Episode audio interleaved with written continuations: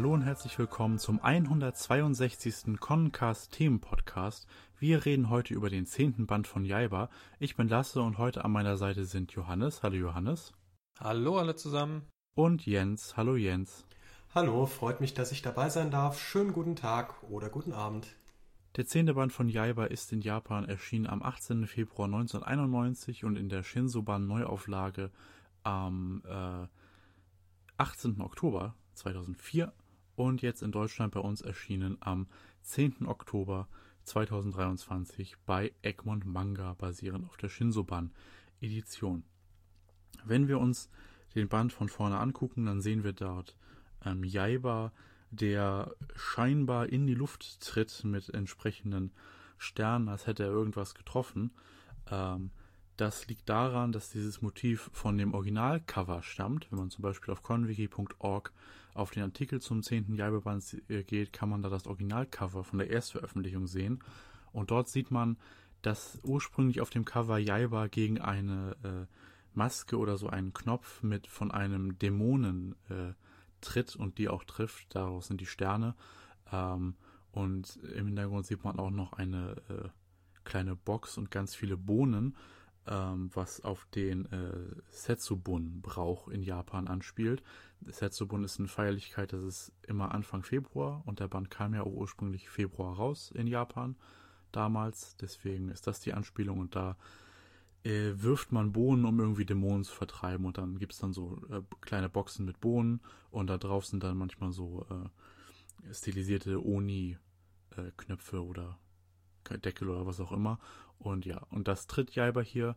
Und in der äh, Shinsoban-Edition haben sie das dann äh, weggelassen, weil äh, die Bohnen und die Maske sind Teil des äh, Wachsmalstiften gezeichnetes Cover. Also die Originalcover sind ja, der Hintergrund ist von Gosho Ayama mit Wachsmalstiften gezeichnet worden. Und die F Figur im Vordergrund ähm, ganz normal äh, mit äh, Tusche und Tinte.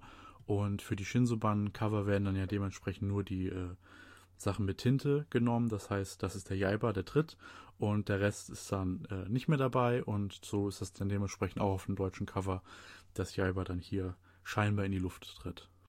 Auf dem Buchrücken Jaiba Band 10, den Jaiba erneut, Goshao Yama Egmont Manga. Auf der Rückseite Action in Rot, alles in Rot gehalten wie immer. Gerade ist Sayaka aus den Fängen Unimarus befreit, da werden Jaiba und seine Gefährten schon wieder angegriffen und der mysteriöse Schwertkämpfer stellt sich ausgerechnet als ehemaliger Schüler des alten Musashi vor. Kann das stimmen und wird Jaiba ihn mit Musashis Hilfe aufhalten können? Fragezeichen. Der Band schließt also direkt an den äh, Cliffhanger vom letzten Mal an, wo wir das, äh, das Duell begonnen haben.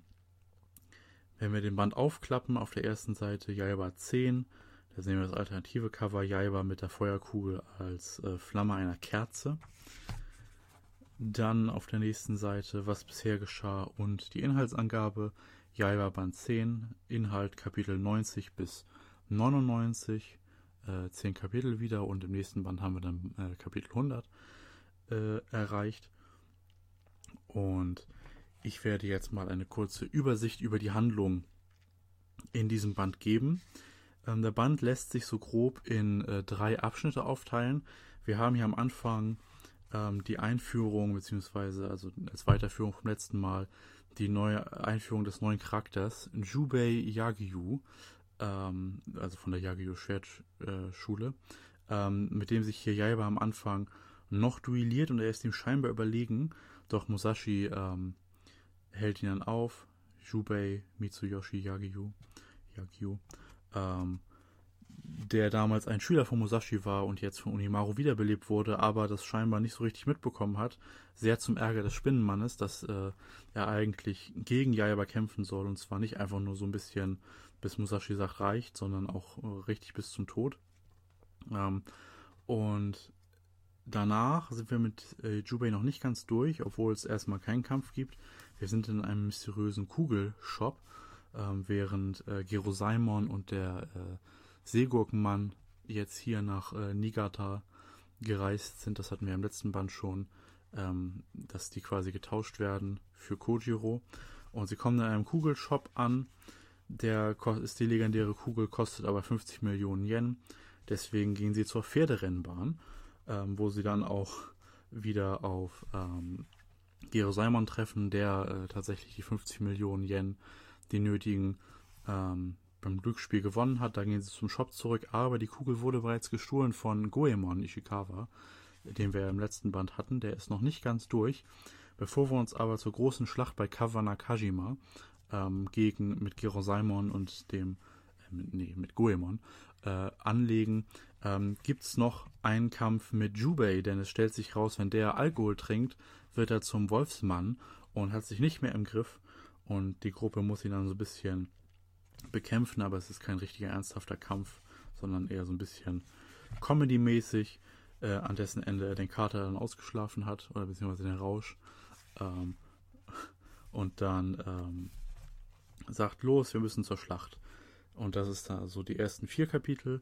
Dann gibt es drei Kapitel, äh, in dem es um eben diese Schlacht bei Kavina Kajima, die fünfte oder sechste oder wie viel auch immer das jetzt ist, ähm, weil das ist auch ein geschichtliches Ereignis, worauf das alles anspielt, kämpfen, kämp, bekämpft Jaiba erneut Goemon und diesmal auch in äh, seiner Verwandlungsform als Bärenmann und da gibt es eigentlich jetzt so nicht viel zusammenzufassen. Es ist halt viel Gekämpfe, bei dem Sayaka auch verletzt wird, was Jaiba sehr sauer macht.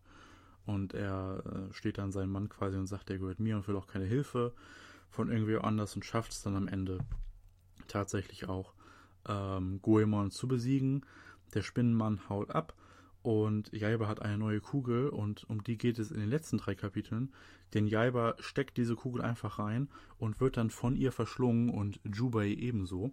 Denn es ist die Finsterniskugel oder die finstere Kugel, ähm, Yami. Ähm, und er wird in die Welt der Finsternis gesogen mit Jubei, ähm, wo er auf den Kappa, äh, wo auf einen Kappa trifft, der mit ihnen spielen will, weil hier er da halt immer da ist und das die Welt ist, wo man sich seine Träume wahr machen kann, aber blöderweise kommt man da auch nicht raus und alle, die bisher reingesogen wurden, sind alle gestorben. Deswegen will Jaiba äh, ganz schnell raus, weil er muss ja noch ganz viel in der richtigen Welt erledigen. Aber es ist auch noch ein weiterer Kappa, ein riesiger Kappa hier, äh, an dem wir nicht vorbeikommen, weswegen Jaiba erstmal trainiert mit dem Wolfs Jubei und am Ende des Bandes hat er eine neue Technik entwickelt, mit der er hoffentlich den riesen Kappa besiegen wird. Und das ist dann unser Cliffhanger für diesen Band.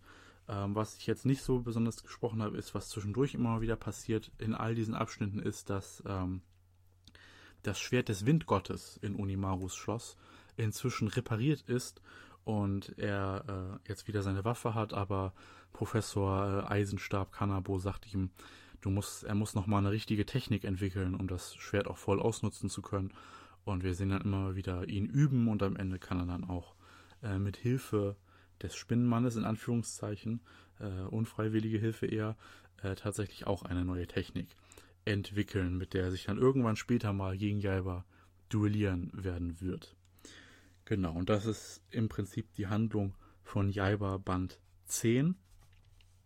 Im ersten Abschnitt beschäftigen wir uns ja noch mehr mit, äh, mit Jubei, äh, natürlich im Kämpfen auch, aber gerade in dem Kapitel äh, mit dem, ähm, also am Ende des Kapitels, wo er dann merkt, Musashi ist alt äh, und dann will er gleich Seppuku begehen und dann auch bei der Pferderennbahn ähm, sehen wir so ein bisschen seine komödiantischen Aspekte, äh, weil ist kein Charakter, ist hier, durchgängig ernst und dann am Ende sehen wir nochmal seine Wolfsform. Wie gefällt uns denn dieser äh, neue Teil der Charakterriege? Ähm, also ich muss sagen, ich habe mich sehr gefreut. Äh, ich finde es immer ein bisschen schwierig, äh, wenn sozusagen, also die, die, die Charaktereinführung oder der erstmalige Auftritt, der war ja noch im letzten Band, das finde ich immer ein bisschen schwierig, ähm, aber also ich musste mir das nochmal zur Hand nehmen sozusagen, nochmal nachlesen. Ähm, aber dann jetzt hier so mit dem Start äh, hat mir sehr gut gefallen. Yaku Yube hat mir auch was gesagt aus äh, Gintama, äh, der Serie, auch dort gibt's äh, den Charakter sozusagen, ähm, aber halt natürlich auch in einer anderen äh, Version oder in einer anderen Form. Und äh, entsprechend hatte ich mich dann doch hier drauf gefreut, äh, so ein, ich sag mal, in Anführungszeichen bekanntes Gesicht wiederzusehen. Und äh, auch dieser, dieser Move am Anfang, dieser Kampf mit Jaiba hier in diesem Band, der hat mir sehr gut gefallen. Äh, sehr actionlastig und ich muss sagen, der Charakter, der hat eine ziemlich coole Einführung bekommen. Also das hat mir sehr gut gefallen, wie er auch dann diesen LKW so zerteilt, der ihn da fast überfahren hätte.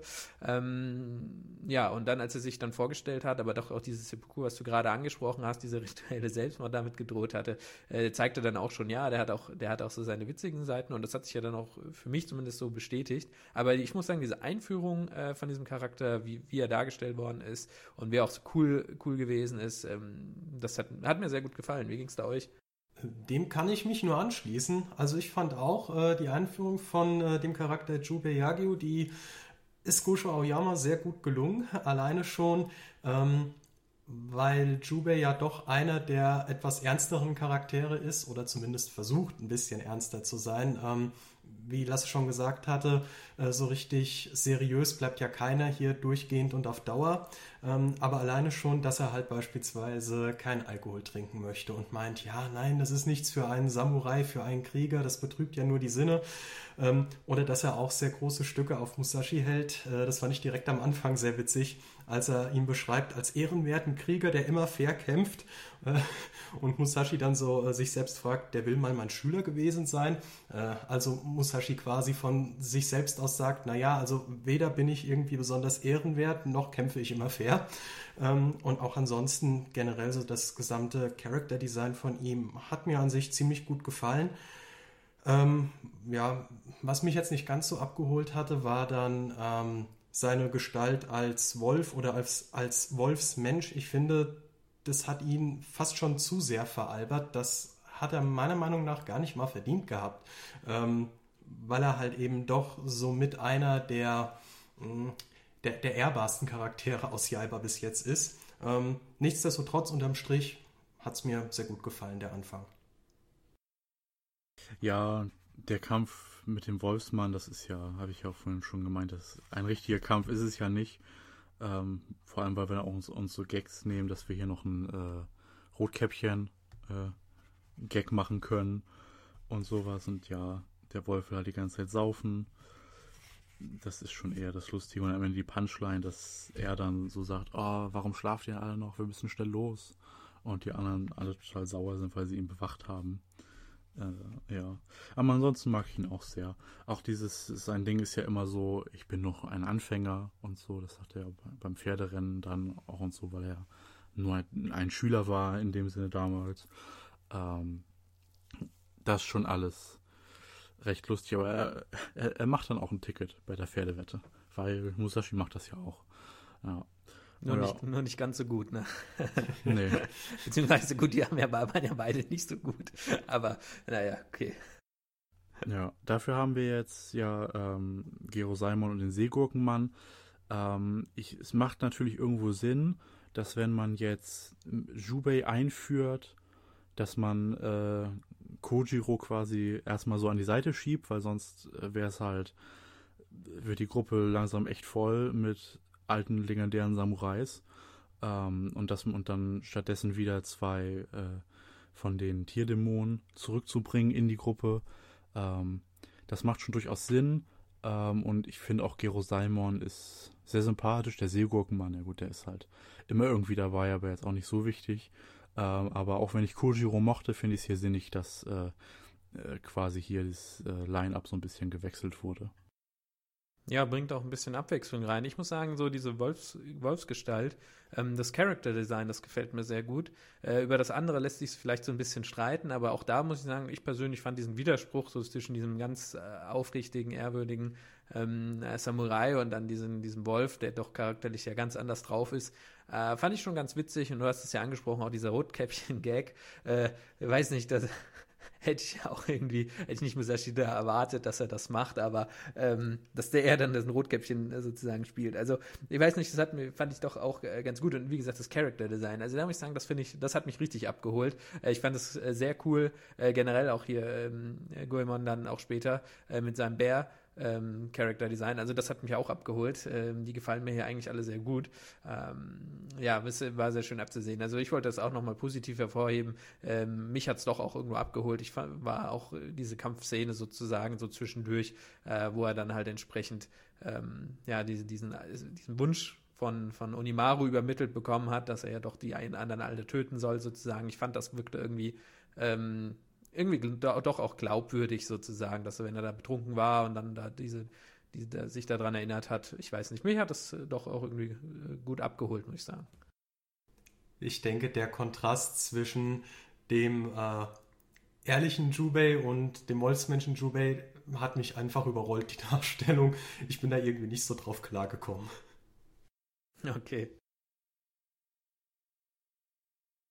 Und dann kommen wir auch schon zu dem Duell mit Goemon äh, bei Kawana Kajima, ähm, wo wir mit erstmal bei Kapitel 94 mit Farbseiten anfangen. Also früher waren es Farbseiten, die sind ja in den Bänden nicht enthalten, die man teilweise doch etwas schwer lesen kann, beziehungsweise etwas dunkel sind sie doch geraten dadurch äh, die, durch die Konvertierung von Farbseiten zu Schwarz-Weiß-Seiten. Aber dann geht's los mit der großen Schlacht und mit Goemon, der hier seinen äh, zweiten Auftritt hat. Ähm, erstmal ist es viel mit den äh, mit den Variationen von den Unis so als als Ninjas, ähm, die ganz viele Fallen gelegt haben, wo es dann ein bisschen Slapstick gibt und bevor äh, Jaiba dann versucht, mit der ähm, Riesenkugel äh, zu kämpfen, aber die ist halt noch nicht ganz so bereit. Ähm, das klappt also nicht so gut. Und dann Jaiba wird dann auch in die Falle getappt. Bis dahin war es noch nicht so ein richtig Kampfkampf, sondern eher so ein bisschen Geplänkel. Aber als er sich dann befreit, wird es dann zum richtigen Kampf. Und als äh, Goemon sich dann in den Bärenmann verwandelt, dann sieht es ja auch erstmal schlecht aus für Jaiba. Ähm, er, ähm, äh, er kriegt dann erstmal richtig mal wieder äh, einen auf die 12, ähm, bis dann Sayaka getroffen wird. Ich muss sagen, so der Kampf, ähm, der meiste Teil von dieser großen Schlacht war mir ein bisschen zu viel. Es gibt immer, immer dann dieses, so ein Panel, wo es dann, wo dann alle Minions so drumrum stehen und dann zückt ihr Schwert und Jaiba macht dann so hahaha und das ist dann kling, kling, kling so ein bisschen. Ähm, das ist mir dann ein bisschen zu statisch. Und auch diese riesigen Wurfsterne von ähm, Goemon, ähm, dafür, dass das so Ding Geschosse sind, sind sie, sie haben sie nicht so den Impact, wenn sie Jaiba treffen. Also er ist die Wunden, die Jaiba davon kriegt, sind nicht so richtig, finde ich, äh, haben nicht so den Impact, ähm, den sie eigentlich bräuchten. Aber dann so gegen Ende, wenn äh, Sayaka getroffen wird und es da und Jaiba dann ein bisschen ernster macht, dann wird es dann ein bisschen äh, dynamischer, auch von den Zeichnungen, wenn er da am Rumspringen ist und seine Tricks macht. Und dann am Ende äh, Goemon dann mit diesem cleveren Ding, dass er den Wirbel von den Sternen nutzt, ähm, die Rüstung, um die Rüstung zu penetrieren und dann äh, mit dem äh, mit der Feuerkugel zuschlagen kann, weil die Rüstung jetzt durchstoßen ist. Das war dann, da wurde es dann richtig gut, aber so das davor, das Vorgeplänkel, das war ja, mir ein bisschen zu statisch. Aber was auch gut rüberkommt, ist, dass Jaiba, ähm, was ja auch schon gegen, äh, gegen Jubei war, dass der bewährte Blitzschlag langsam so ein bisschen ähm, äh, nicht mehr so originell ist, weil Jubei konnte ihn ja abwehren und Goemon sagt hier ja auch ganz, ganz direkt, ach, wie, wie oft willst du noch mit dieser alten Technik kommen? Und das leitet dann ja auch später über, dass Jaiba in der Welt der Finsternis eine neue Technik lernen muss. Ähm, das kommt ja auch ganz gut rüber. Und ja, die Sache mit, mit, mit, ähm, mit Sayaka, dass Jaiba dann so richtig ernst wird und dann auch so die Hilfe von Jubei und Musashi nicht so annehmen will, weil der gehört jetzt mir, weil jetzt ist es irgendwie persönlich. Wegen Sayaka. Ja, das ist auch so ganz nett so, aber ach, diese Beziehung von Sayaka und Jaiba frustriert mich irgendwie. Wie, wie ging es euch da mit dieser Schlacht bei Kawa Das kam so aus dem Nichts, ne, mit der Beziehung. Ich weiß nicht, also, oder dass er dann auf einmal so doch auf einmal ganz ernst macht. So ging es mir auf jeden Fall, als ich, als ich das gelesen habe, aber vielleicht nochmal zurück zum Anfang. Ähm, das mit den Farbseiten, also mir ist aufgefallen, dass sich da die Qualität ändert, aber ich wusste nicht, dass das halt im Original Farbseiten sind. Da habe ich jetzt auch was, äh, was Neues gelernt, sozusagen. Ähm, aber, und ja, das ist tatsächlich so ein bisschen mit dem Lesen oder war, wirkte halt so, wirkte halt anders. So ist es halt äh, direkt aufgefallen, aber jetzt weiß ich den Grund. Und äh, schade, dass wir die Farbseiten nicht haben. aber gut, das ist halt so. Hm, ich muss sagen, so insgesamt diesen, diese Schlacht sozusagen mit diesen Ninjas, ähm, das war mir ein bisschen tatsächlich zu viel von diesem Slapstick sozusagen. Äh, ich weiß nicht, ob das so in die Richtung geht, was du meintest, dass es nicht so dynamisch gewesen wäre, ähm, dass sie dann ständig irgendwo draufgetreten sind und irgendeine Falle ausgelöst haben oder dass sie erst dann aus Boden gesprungen sind. Hm, ich weiß nicht. Also das, das war mir dann ein Ticken zu viel, äh, dass da ständig irgendwas passiert ist. Äh, was ich witzig fand oder was ich sehr unerwartet fand, war äh, diese Geschichte, die du auch eben angesprochen hattest mit Jaiba, als er dann diese Vergrößerungskugel reinmacht. Ich hätte dann erwartet, so, ja, ja gut, der wird dann halt ein bisschen größer, so, ne? Aber dass es dann so läuft, das, also das hat mich dann auch selbst überrascht. Ähm, da musste ich auch mal lachen. Äh, das war schon ganz gut. Ähm, genau, ja. Und dann, wie gesagt, so diese, diese ganzen äh, ich sag mal, ja, Slapstick-Fallen sozusagen, die die da immer ausgelöst haben. Ja, das hat mich nicht so abgeholt. Äh, es wurde für mich auch erst besser, als dann sozusagen mm, ja, dieser Kampf zwischen Goemon und Jaiba äh, so, ja, so gegen Ende ging ähm, und die, die beide ernst gemacht haben, das hat mich dann doch abgeholt, weil äh, am Ende, das ist ja nicht nur Slapstick oder soll ja nicht nur Comedy sein, hat, wenn auch, wenn es natürlich viele Elemente enthält, aber ich mag das auch, wenn es eben ein bisschen ernster wird zwischendurch und äh, wir hier coole Fights sehen, so wie jetzt zum Beispiel Yue, als er eingeführt worden ist, ähm, so als cooler Charakter und dann auch so diesen kleinen Kampf mit, mit, äh, mit Jaiba, so, das, das mag ich auch ganz gerne und die Abwechslung macht und hier war es mir in dieser Stelle einfach ein bisschen ticken zu viel ähm, von dem Slapstick, aber ich weiß nicht, vielleicht sieht das Jens oder du ja, ja auch anders. Von der Fülle jetzt an Fight-Elementen fand ich, war es genau richtig, war es in Ordnung. Ähm, den Slapstick, muss ich ehrlicherweise zugeben, habe ich da fast so ein bisschen überlesen. Vielleicht, weil ich es von den vorherigen Schlachten bzw. Kämpfen schon gewohnt bin, dass ja grundsätzlich immer irgendwo so ein bisschen eine Gag-Komponente dabei ist. Und ähm, deshalb hatte ich jetzt hier mich wirklich tatsächlich nur so auf den Kampf zwischen äh, Protagonisten und Antagonistenseite größtenteils konzentriert.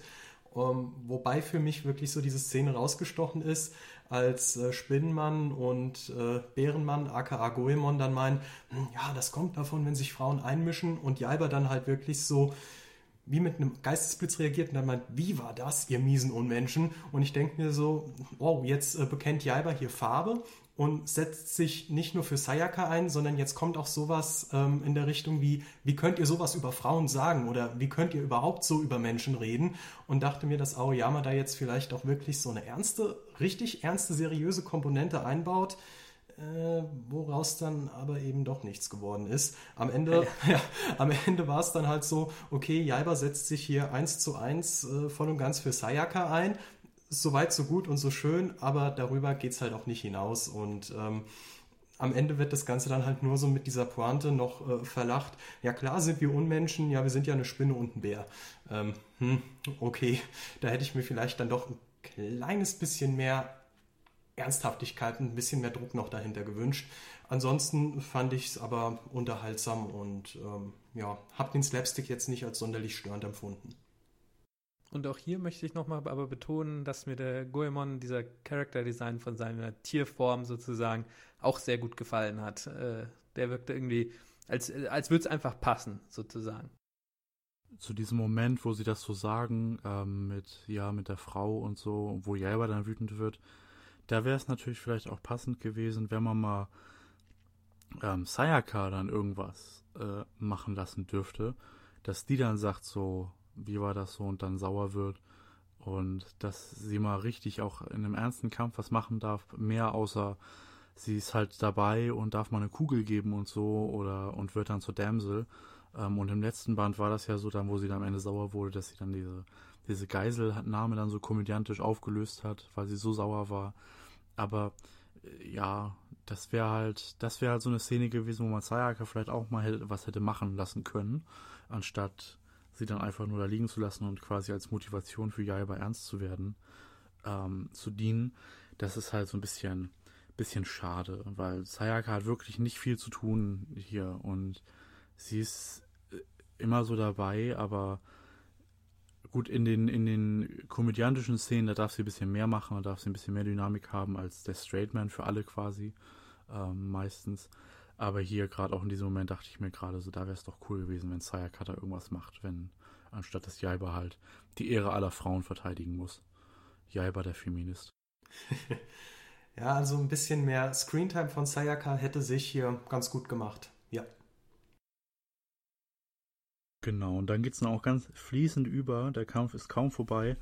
Da setzt Jaiba, ohne groß zu gucken, was für eine Kugel ist das eigentlich, die Kugel ein und äh, wird dann reingezogen und Jubei versucht ihn zu, äh, zu, retten, wird dann aber auch mit reingezogen, was natürlich eine ganz nette Idee, äh, Art ist, um Jubei noch so ein bisschen äh, mehr Screentime zu geben, wenn er mit Jaiba solo unterwegs ist, weil bei Kawana Kajima durfte er da nicht so viel machen, wie alle anderen eigentlich auch, weil die meiste Zeit waren sie in irgendeiner Höhle.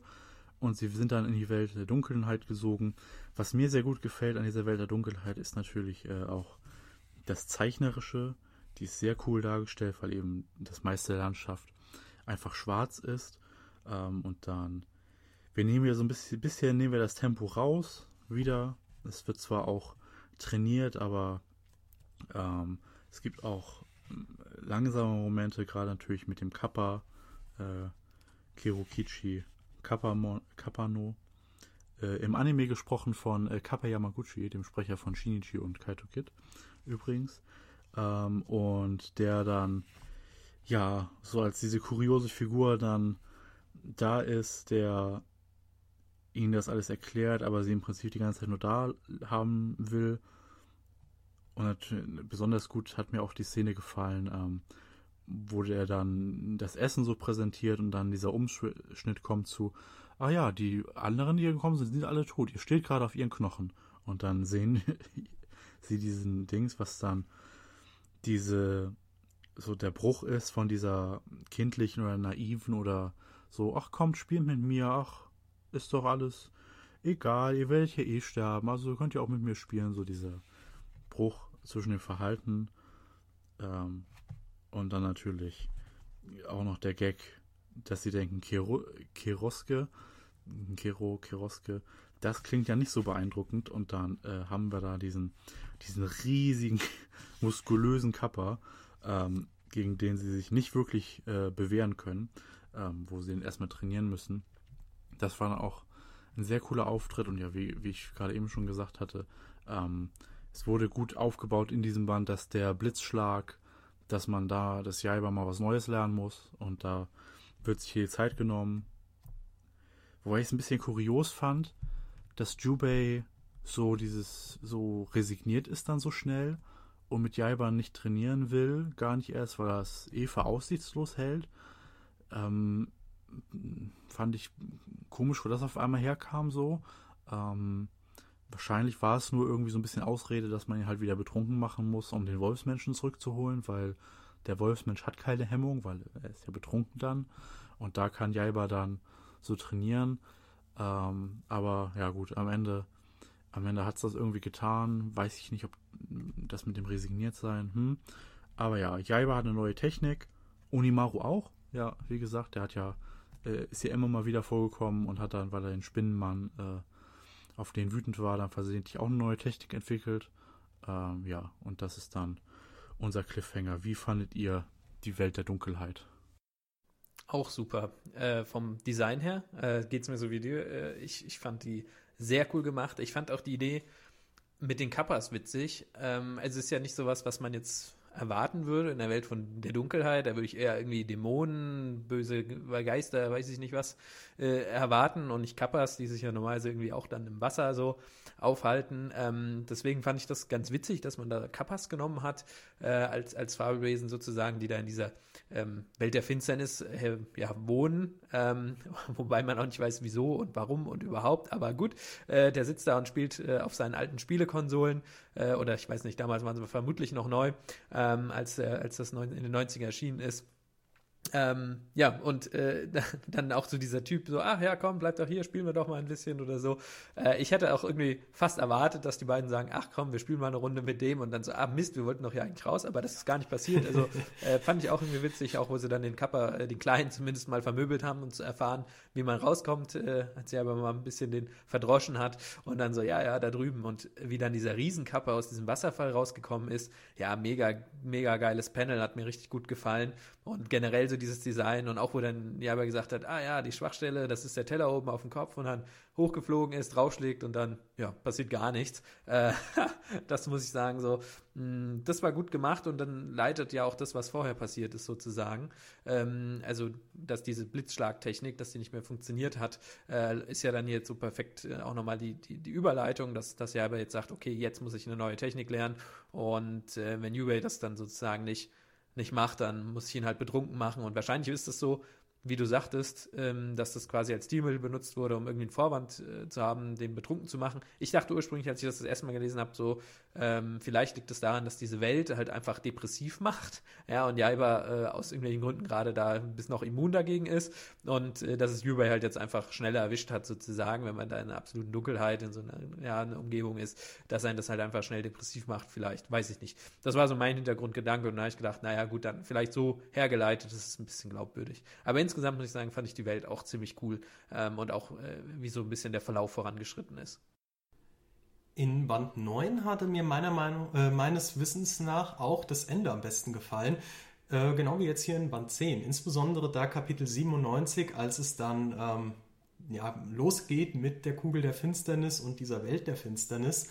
Mh, hm, Gerade auch, weil da dieser Bruch eben äh, kam, den äh, du angesprochen hattest, Lasse. Ähm, erst ist das Ganze ja so eine relativ harmlose, fast schon kindisch, naive Welt. So, ja, äh, hier gibt es lecker Essen und hier kann man wunderschöne Spiele spielen und äh, das Leben hier unten ist ganz toll. Ähm, und dann kommt halt eben so dieser Break. Ach, übrigens, ihr sitzt gerade auf den Knochen von all denjenigen, die es ebenfalls hierhin verschlagen hat und die es nicht aus der Welt rausgeschafft haben. Und übrigens, ihr werdet es auch nicht hier rausschaffen. Ähm, naja, es sind halt schlechte Aussichten, aber wir können ja was spielen. Das macht ja Spaß. Zumindest habe ich als Kappa dann Unterhaltung. Äh, das fand ich auf der einen Seite schon echt cool und irgendwo auch, wenn ich so genauer drüber nachdenke, irgendwo verstörend. Also es ist ähm, wirklich so mit einer der düstersten Parts in Java. Ich würde sogar behaupten, bis jetzt der, der düsterste, der so drin vorkam. Ähm, ja, auch äh, immer dann mal so äh, dieser Wechsel zwischen lustig und ernst, ähm, als es dann halt auch an den Namen Kiroske geht und dann so, ja, äh, das klingt ja total lächerlich, das äh, wird ja nur irgend so ein schmächtiger Hänfling sein und am Ende kommt da so ein Bodybuilder-Yokai-Verschnitt aus dem Wasserfall raus, ähm, womit eigentlich ja schon zu rechnen war, dass das Ganze nicht so ablaufen wird wie in Jaibas und Jubeis Gedanken. Mm, ja, also insgesamt äh, war das ein sehr, sehr guter Part, auch ähm, bezogen auf das, was eben außerhalb der Kugel der Finsternis passiert. Ähm, äh, Musashi und die anderen, die feiern und denken sich so, ach ja, ist ja alles schön und alles gut. Und die einzige aus dem Rest der äh, Gruppe, von, von den an der Oberfläche verbliebenen, die sich wirklich Gedanken macht, ist Sayaka, die dann halt eben wirklich überlegt, ähm, nein, du wirst jetzt nicht die Kugel mit diesem Stein zertrümmern, Jaiba schafft das schon aus eigener Kraft, da irgendwie rauszukommen? Und sie macht sich dann ja auch wirklich Sorgen um ihn.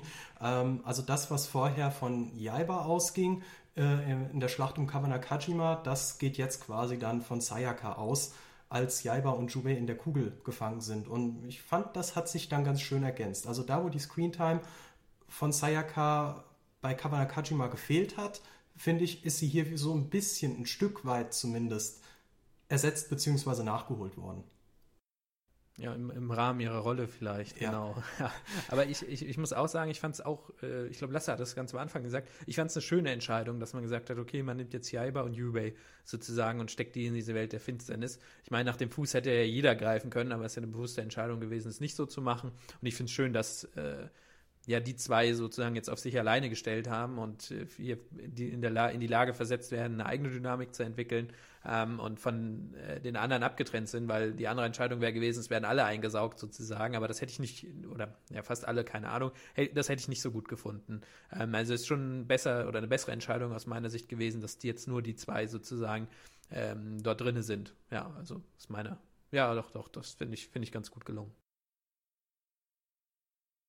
Genau, und dann am Ende Jaiba Band 10 sind wir tatsächlich durch. Erstmal mit dem Story-Inhalt. Gehen wir nochmal kurz den Rest des Bandes durch. Wir haben da nämlich noch ordentlich Werbung äh, von Egmont Manga. Detective Con Special Black Edition, Detective Con Fan Edition, Zero's Tea Time, immer noch falsch geschrieben, Chainsaw Man, Chainsaw Man Buddy Stories, Das dunkelgraue Chamäleon, Himitsu Sentai Gorenga, Eniale und Deviala, Atelier of Witchhead und Delicious in Dungeon. Da war mit der Buchbindung diesmal echt viel Platz für Werbung. Danach haben wir noch das Impressum, Jaiba von Gosho Aoyama aus dem Original äh, von Claudia Peter, wie bei den letzten Bänden auch. Egmont Manga, Egmont Verlagsgesellschaft in Ritterstraße 26 Berlin.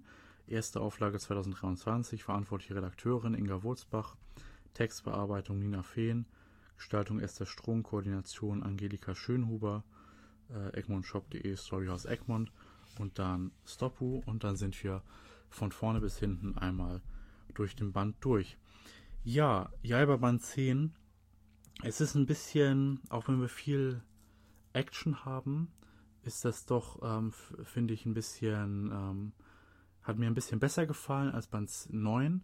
Ich hatte ja bei Band 9 die Kritik gehabt, dass diese Riesenschlacht dann da äh, zwischen dem großen Jaiba oder der Buddha-Statue und dem äh, Robo-Schloss Osaka, dass das alles so ein bisschen ähm, dann zäh wurde und ein bisschen einfach zu viel, äh, zu viel, zu viel wurde. Und hier ist auch, ja, relativ viel Action, aber eher, eher nicht so diese übertriebene Kaiju-mäßige Action, sondern ein bisschen geerdeter alles, ähm, mit ein bisschen ähm, individuelleren Momenten, die treffen und gerade auch die Einführung von Jubei, ähm, das bringt da mal wieder so ein bisschen, bisschen Leichtigkeit und dann haben wir in der Mitte so mit Goemon, ähm, also am Anfang so dieses halb ein bisschen mehr mit der Leichtigkeit, auch wenn der Kampf durchaus ernst war zwischen Yubei und Jaiba, aber jetzt halt nicht lebensbedrohlich. Ähm, und dann mit den Wolfsmenschen ein bisschen lockerer alles und dann mit Goemon wurde es dann schnell sehr ernst. Ähm, und dann der, am Ende nochmal so ein bisschen Mix aus beidem. Das hat mir so, so insgesamt fand ich das äh, als Gesamtpaket diesen Band ähm, stimmiger als noch Band 9. Ich war ja bei Band 9 so ein bisschen, hm, äh, war nicht so, aber diesmal finde ich wieder, hat mir Band 10 ähm, deutlich besser gefallen. Ähm, und ich freue mich dann zu sehen, wie in Band 11 Jaiba und Jubei aus der Welt kommen werden. Ja, ähm, sehr, sehr spannend, äh, dass du ansprichst mit dem Mix. Also mir ging das auch so. Ich fand ähm, das sehr abwechslungsreich gestaltet. Du hast jetzt so ne, diese, diese wirklich coole Einführung. Dafür lohnt sich schon, der Band den dann zu lesen. Man will ja wissen, wie es weitergeht nach Band 9 und Band 10. So diese Einführung von U-Ray, das ist schon sehr cool gewesen. Das war vielleicht für mich mein Highlight. Ähm, aber gleich danach kommt wahrscheinlich auch die Welt der Finsternis.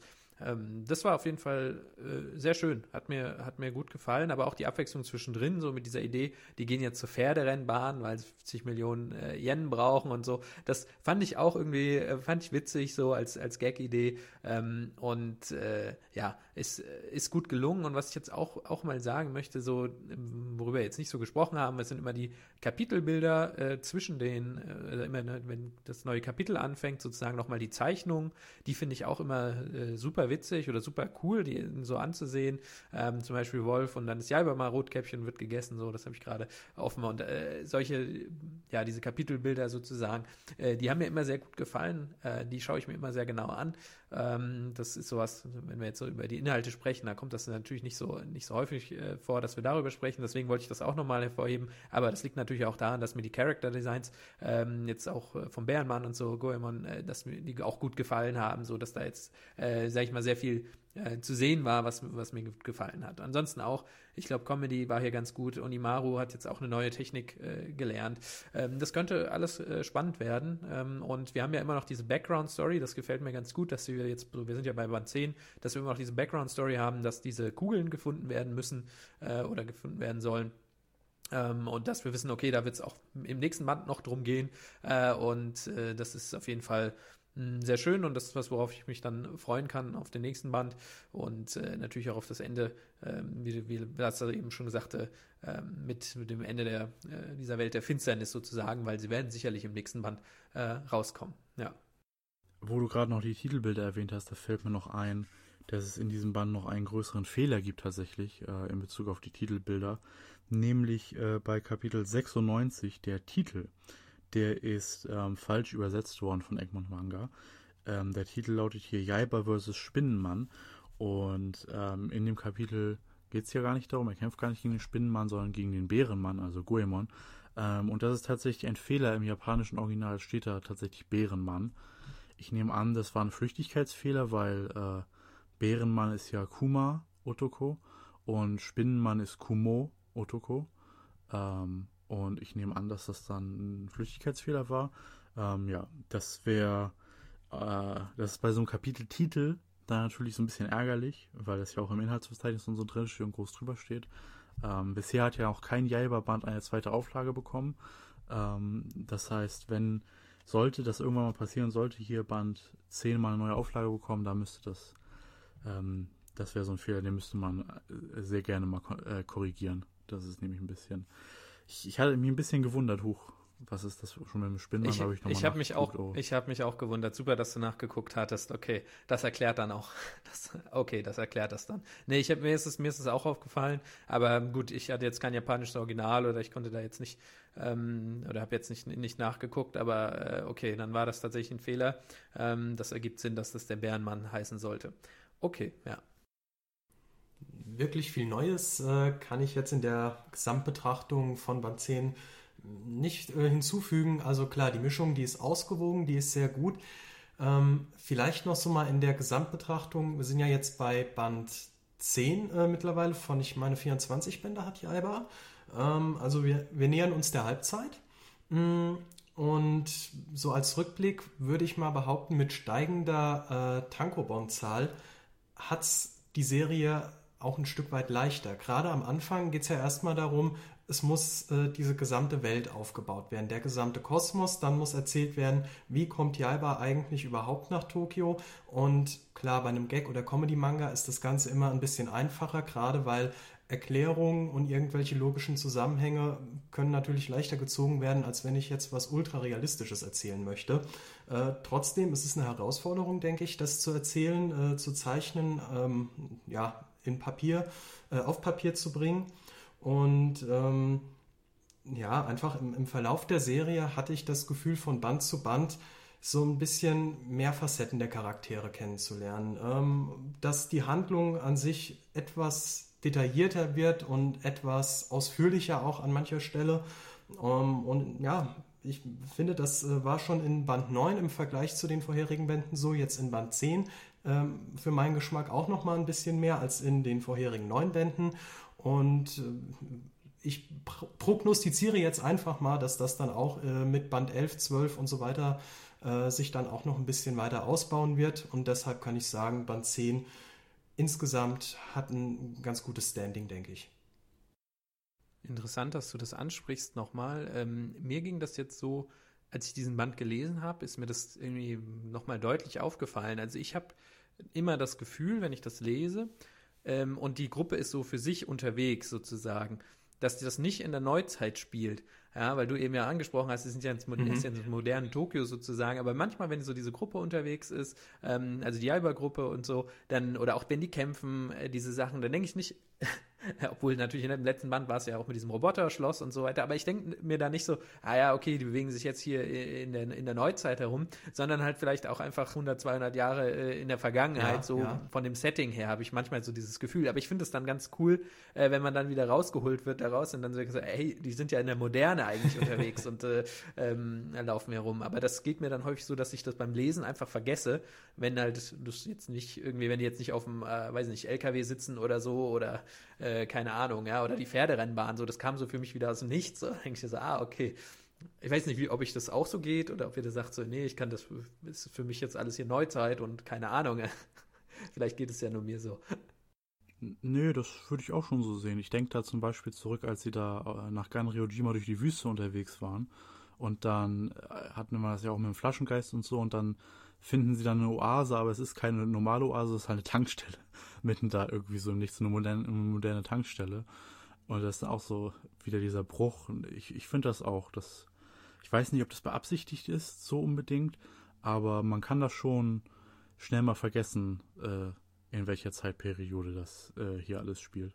Also ich könnte mir vorstellen, dass es äh, beabsichtigt ist, weil der Bruch zwischen ähm, Zivilisation, Großstadt und zwischen dem Weg zur jeweils, zum, zum jeweils nächsten Schauplatz ist teilweise schon sehr stark. Also in der Metropole in Tokio, da ist viel los, da sind überall natürlich die Geschäfte und äh, da sind total viele Leute, es ist alles belebt und dann äh, sind sie halt auf einmal außerhalb der Metropole stehen äh, wirklich mitten in der Wüste und da ist dann auf weite Sicht nichts und dann kommt auf einmal wieder so richtig gagmäßig äh, da die Oasentankstelle rein. Ähm, ich könnte mir vorstellen, dass Aoyama das schon bewusst so kontrastreich gestaltet hat. Und noch zu dem, zu der Sache mit, dass die Serie es leichter hat, jetzt wo die Tankobon-Anzahl steigt. Das sieht man auch ganz gut darin, ähm, pacing-technisch, wenn wir uns zurückerinnern, die, die acht Dämonen damals, die wurden im Band 2 eingeführt und dann im Prinzip ja in Band 4 dann komplett abgehakt wurden, dann quasi so acht Gegner, so wirklich zack, zack, zack. Und dann wurde Kojo eingeführt der war dann für so einen halben Band da und dann war das Schloss von Onimaru da. Und jetzt mit diesen legendären Kugeln, das kam dann in Band 7. Und da sind wir jetzt schon vier Bände dabei, also länger überhaupt. Also wir haben eigentlich weniger Dinge, ähm, die es gibt. Also bei den Dämonen jetzt acht Dämonen versus sieben Kugeln.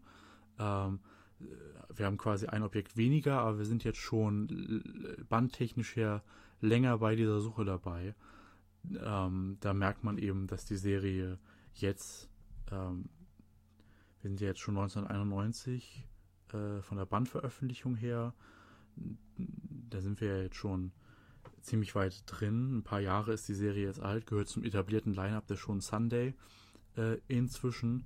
Und da merkt man eben dieses, dass sich Manga dann mehr Zeit nehmen können, wenn sie nicht mehr so darauf angewiesen sind, jede Woche bei den Leserumfragen als hoch sein zu müssen weil äh, jetzt kann, dann kann man eben mal eher im letzten Mal auch, wenn ich das kritisiert habe, aber dann kann man sich eben den fast äh, 60 Prozent des Bandes nur für eine einzige Kugel Zeit nehmen, was dann vorher vielleicht und vorher wurden in der Anzahl von Kapitel 4 der Dämonen abgefrühstückt. In dem Sinne. Ja, definitiv, was auffällt. Ist mir auch aufgefallen, aber es tut, äh, ja, es tut dem ja gut, dem Ganzen. Also mir gefällt das auch äh, so besser, wenn man sich Zeit nimmt und auch äh, gerade coole Charaktere einführt oder solche äh, Sachen, wenn man die ein bisschen länger dann hat. Ähm, das gefällt mir auch ganz gut und äh, ja, ich glaube, das, das tut hier äh, insgesamt äh, ja kein Abbruch sozusagen, dass es vorher schneller war, weil das hat auch funktioniert durch die, die ganzen Gags, ähm, weil es ein Gag-Manga ist, hat es ganz gut funktioniert und jetzt aber auch, wenn man da ein bisschen mehr Zeit hat, noch ein bisschen Tiefe reinbringen kann sozusagen, ähm, dann äh, ja, ist das auch sehr gut und äh, sicherlich, ich finde es eine positive Entwicklung, ja. Gut, und damit sind wir auch am Ende angelangt dieses Concast Themenpodcasts zu Jaiba Band 10. Der ähm, elfte Band von Jaiba äh, erscheint dann dementsprechend am 11. Dezember 2023 und da werden wir natürlich auch wieder einen Themenpodcast zu machen. Für heute soll es aber erstmal gewesen sein und ich verweise nochmal auf unsere Projektseiten connews.org da findet ihr alle News rund um Jaiba und Detektiv Kon und Gosho Yama. Da haben wir aktuell auch eine News über das finale Cover und die Inhaltsangabe von äh, Band 11. Da könnt ihr also schon mal reinschauen, wenn ihr euch auf den Band jetzt freut, nachdem ihr den 11, äh, 10. Band gelesen habt. Wenn ihr euch allgemein über Jaiba oder Detektiv Con und so weiter informieren wollt, dann kann ich euch conwiki.org ans Herz legen. Da findet ihr ein riesiges Mitmach-Wiki zu all diesen Themen äh, mit anderen Leuten diskutieren könnt ihr auch im Con-Forum, conforum.org oder wenn ihr lieber chatten wollt, dann auf unserem Discord-Server connews.org slash Discord, da findet ihr den Invite-Link. Ähm, auf Social Media findet ihr uns auf twitter.com slash connews, youtube.com slash connews, äh, instagram.com slash connews und facebook.com slash connews. Unterstützen geht, indem ihr über unsere Amazon Affiliate Links einkauft, indem ihr uns äh, bei unseren Patreon unterstützt oder indem ihr unseren Discord-Server mit einem Nitro Boost ausstattet. Ich bedanke mich nochmal ganz recht herzlich fürs Zuhören und sage Tschüss, bis zum nächsten Mal. Tschüss, macht's gut, danke fürs Reinhören. Danke, dass ihr dabei wart, macht's gut, bis zum nächsten Mal.